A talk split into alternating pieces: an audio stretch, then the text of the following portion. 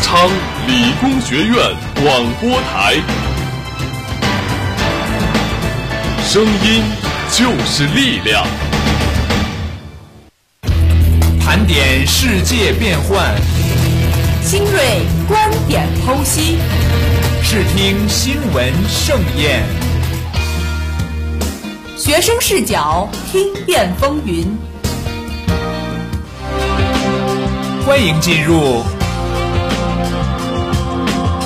盘点新视听。Hello，各位亲爱的听众朋友们，大家下午好！这里是由梅南之声广播台在每周一的下午为您准时带来的盘点新视听，我是主持人毛璐，我是主持人郭阳浩南。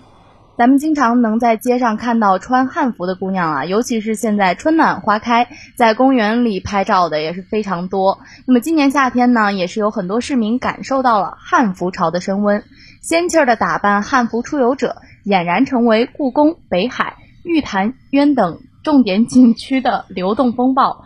随着人们对传统文化日趋严重视。对于年轻人着装风格多样化的包容，身穿汉服上街不再显得突兀，这么也带火了包括线上店铺和线下店铺在内的汉服经济。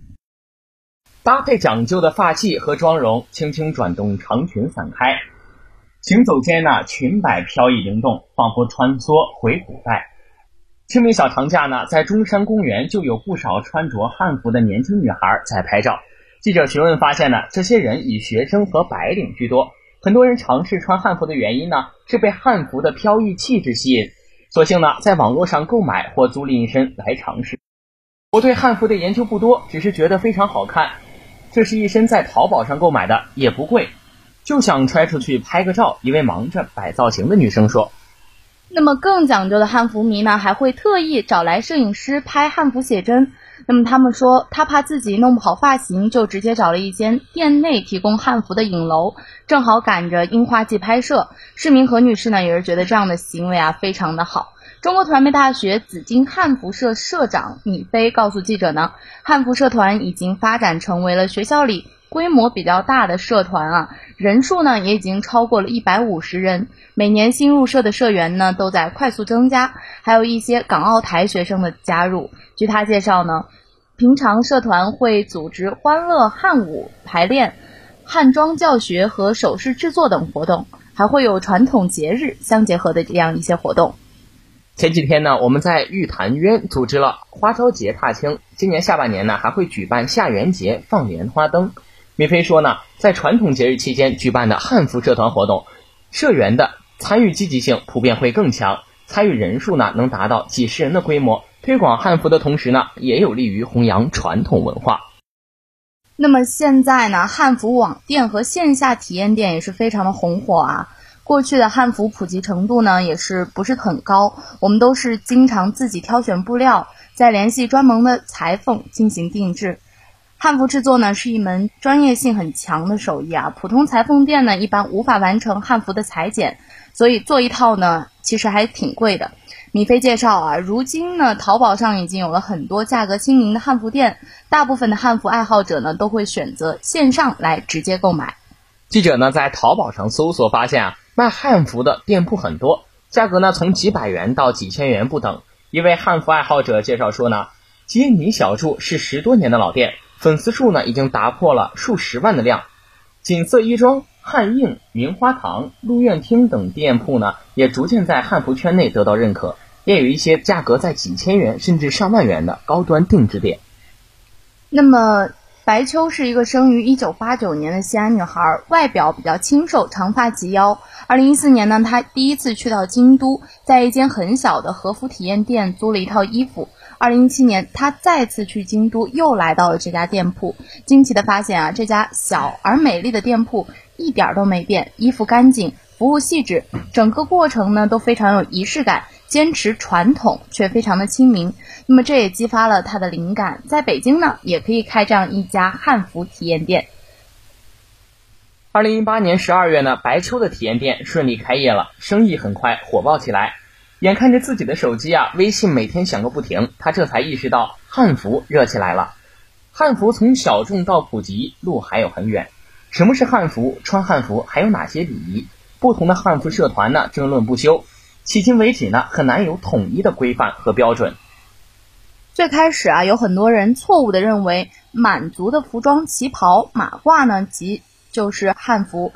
二零零二年，陕西网友华夏血脉在网上发表了《失落的文明：汉族民族服饰》一帖，引发了很大的关注。此后呢，越来越多的人开始呼吁推广汉族传统的服饰。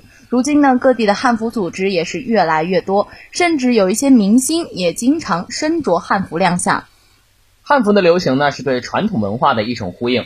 我们不是自嗨搞复古，汉服的爱好者们呢，更多是以汉服为载体来弘扬传统文化。在米菲看来呢，社会对传统文化的关注和重视是汉服潮兴起的原因。汉服爱好者呢，也不局限于大学生群体，在一些公司里呢，也有相应的组织。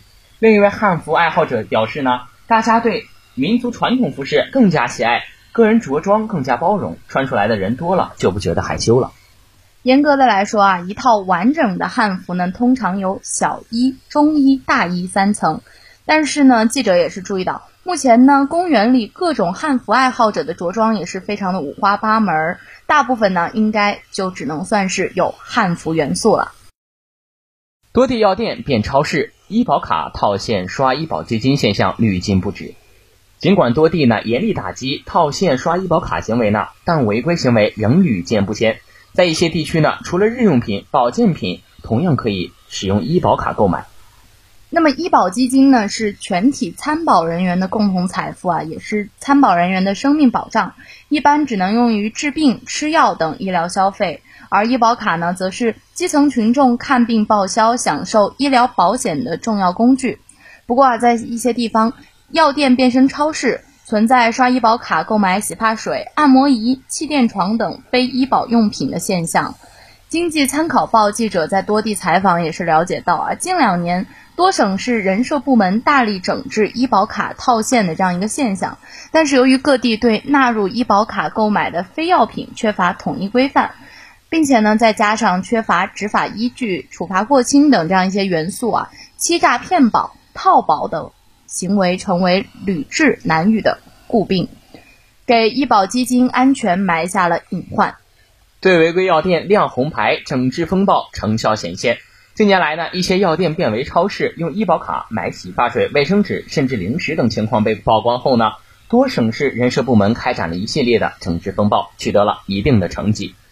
社会医疗保险卡呢，简称医保卡，用于支付药店购药和门诊医疗费用。是我国城镇职工呢基本医疗保险制度的重要一环，被称为群众的救命卡。市民呢持医保卡消费只能购买相应的规定药品，医疗保证定点呢和医院都不允许擅自扩大医保卡的使用范围。那么从二零一八年十月到二零一九年的一月下旬啊这段时间里，黑龙江省各级医保部门暂停了三百六十七所违规定点医疗保险机构服务协议。与二十一所违规定点医药机构解除了医保服务协议。自二零一八年九月底啊，陕西省也是开展了打击欺诈骗取医疗保障基金专项行动以来，截止二零一八年十二月底，九百五十六家医疗机构被约谈期限整改，三百八十一家医药机构被通报批评，三百六十三家医药机构被暂停医保结算，四十七家医药机构被解除定点协议。其中包括三十家药店。武汉市人社部门规定呢，一经发现医保定点药店有此类行为呢，直接亮红牌，取消定点医疗保险资格，两年内呢不得再次申报。记者近日走访一些医保定点药店，除正常药品外的消费呢已经无法实现。一些药店的营业员呢对记者强调，现在医保卡只能买药，能刷医保卡买蜂蜜、牙膏吗？在武汉市一家药店呢，记者指着柜台上的商品询问店员。一位店员十分警惕地回复说：“这些日用品不能刷医保卡，像这些蛋白粉类的保健品可以。”记者在青海省、黑龙江省哈尔滨市等地采访发现呢，以前一些药店可通过刷医保卡的方式进行购买化妆品、洗发水，但是呢，现在呢只能购买阿胶浆、针灸器械、深海鱼油等保健品。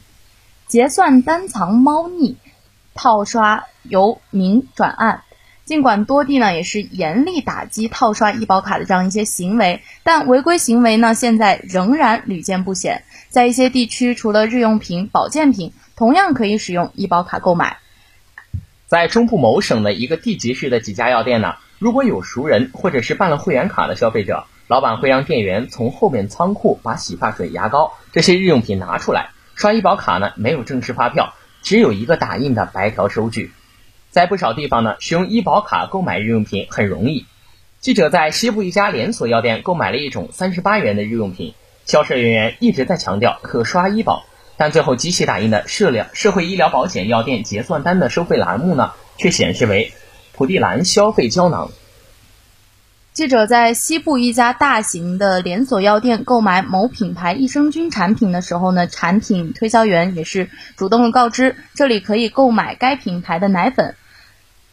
在云南昆明市一些连锁药店的店员热情地向记者推销标注为保健食品的力度伸缩 C 加锌泡腾片和一款名为昆中药三七的牙膏。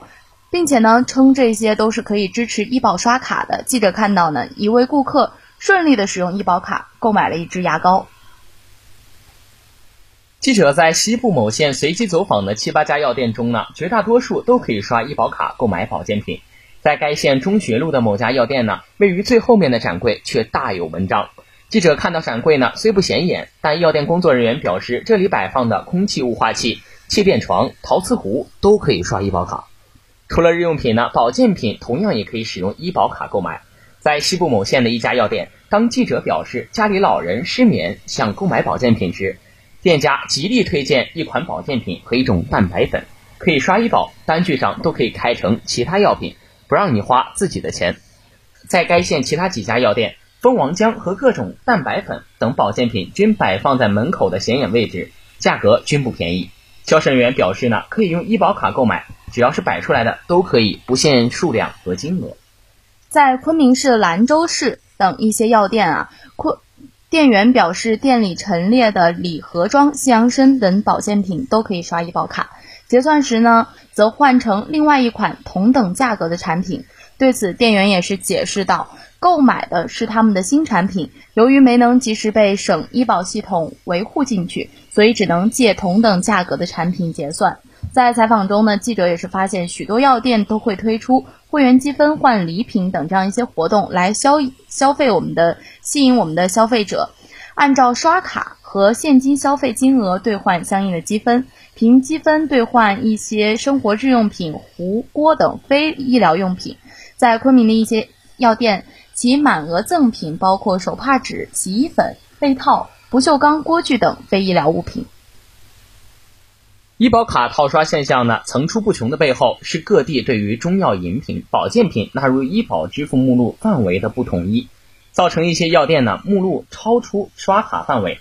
一些地区呢允许群众在定点零售药店购买国食健字号以及卫食健字号的保健食品，但与此同时呢，记者查询了2018年10月23号公布的云南省基本医疗保险、工伤保险和生育保险药品目录，发现呢枸杞子枣。三七以及维 C 泡腾片，还有三七牙膏等均不在目录中。云南省医疗保障局工作人员表示呢，定点零售药店医保卡买营养保健品、化妆品、生活用品等非医疗物品的行为呢，属于欺诈骗保。在西部的一些县城呢，虽然药店工作人员声称使用医保卡购买保健品是允许的，但记者向主管部门核实后发现呢。按照当地的相关规定，目前并不能以刷医保卡的形式购买保健品。部分药店的说法纯属忽悠，意在提升价格不菲的保健品销售额。那么，我们也看到了很多业内人士的建议，从国家顶层设计上，应尽快建立健全全国层面的医保基金监管配套法律或者条例啊，使各地医保监管部门减少自主的裁量权，避免各地的标准不一。同时，应该建立起医疗保障基金监管的专业执法队伍，改变目前的监管人员不足、执法威慑力较弱的这样一些问题。同时呢，对于各地纳入项目进行规范和细化，避免模糊的带给监测医保卡留下操作空间。与此同时呢，在各地的处罚案例中呢，往往最高也是高举轻放，存在失之于软的问题。建议有关部门呢，会同公安部门对参与医保卡套刷的个人、药店等给予重点打击，加大查处和处罚力度，增强打击的威慑力。此外呢，多位受访人士建议疏堵结合，用好用活医保个人账户。一些个人账户呢，余额较多，其账户资金呢，很多时候处于闲置状态。不少身体素质好、患病概率低的参保者认为呢，几万元钱在那里放着不划算。对此呢，建议修改部分限制性条款，尽可能的避免对参保者权益的不必要的限制，如开放只能个人使用的权限，允许个人账户余额与家庭成员共享，弥补家庭支出的不足，赋予职工对医保个人账户支配的更大权利。规范其严格对于看病等用途的即可，从而呢，用好用活医疗保险金，保佑群众健康。这不会影响医保资金的使用安全，反而提高了资资金的使用效率，还有助于从根本上杜绝一些套刷现象。接下来听一段好听的音乐，音乐过后我们继续盘点新视听。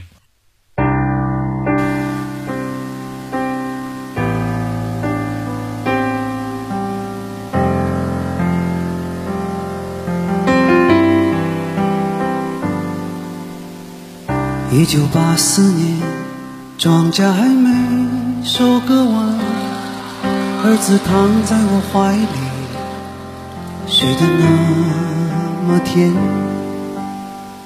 今晚的露天电影没时间去看，妻子提醒我，修修缝纫机的踏板。明天我要去邻居家再借点钱，孩子哭了一整天呐，闹着要吃饼干。蓝色的迪卡上衣痛往心里钻，蹲在池塘边上狠狠给了自己两拳。这是我父亲日记里的文字，这是他的青春留下留下来的散文诗。多年以后，我看着泪流不止，我的父亲已经老得像一个影子。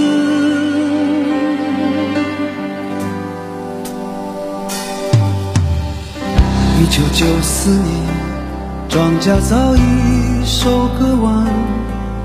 我的老母亲去年离开了人间，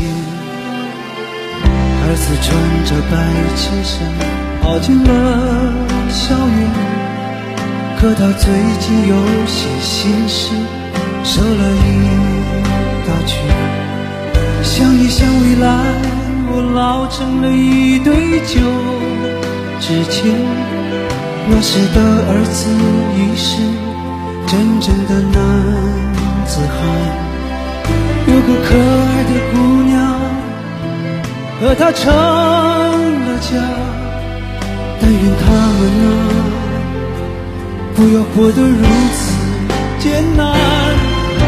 这是我父亲日记里的文字。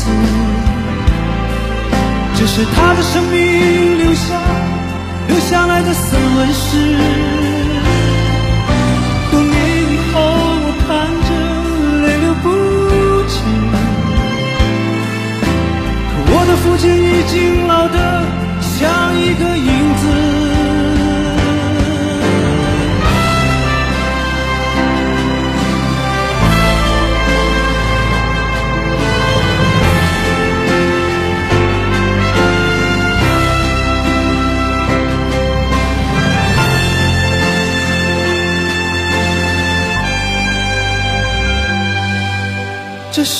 父亲日记里的文字，这是他的生命留下留下来的散文诗。多年以后，我看着泪流不止。可我的父亲在风中像一张旧报纸。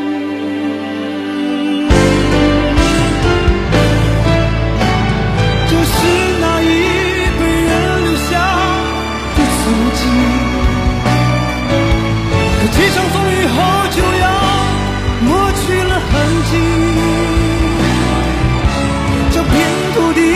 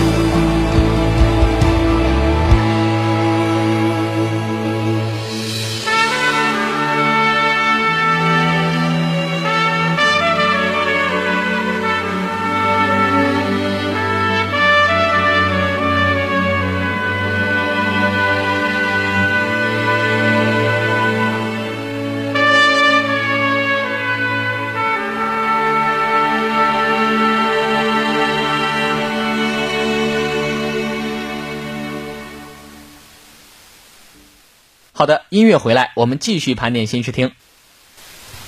提到算命啊，我们相信很多大部分人首先想到的就是骗子，他们会利用人们遭遇迷茫时的心理，通过含糊其辞的说法让被害者上当受骗。我呢，最近工作压力大，晚上总是做梦。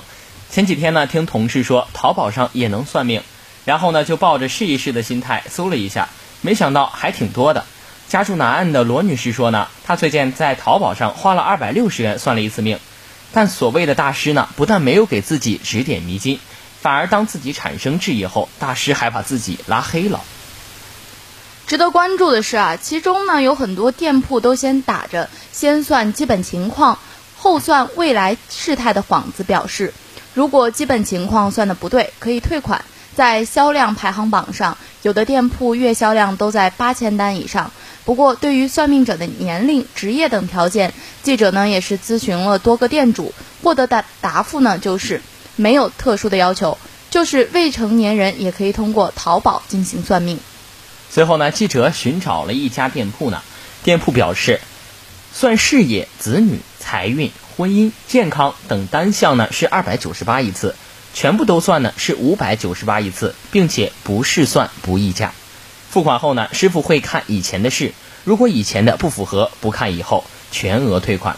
为了打消记者的疑虑呢，该名店主表示呢，算不准不收钱，而且算命的全过程呢都会在微信中完成，也不存在见不见面的情况。随后啊，我们的记者呢也是支付了五百九十八元的费用。紧接着，一名自称姓陈的大师添加了记者的微信，索要了生辰八字之后呢，开始了算命的过程。大师呢会说：“你人很聪明，应该是从事文职工作，市场营销策划这样一类用才华取富之道。”陈大师还表示啊，记者异性缘极佳，不爱说话。整个算命的过程让记者感觉到非常的笼统，似乎这些话用在每个人身上都是可以的。最让记者感到纳闷的就是，自己明明是一个非常幽默的人，但是却被大师算成了一个内向性格的人。随后呢，记者表示自己希望能算算财运。陈大师呢回复称，记者这辈子穷是不可能穷了，只是会有多富的问题了。在整个算命的过程中呢，记者感觉到这个所谓的陈大师呢一直在套话。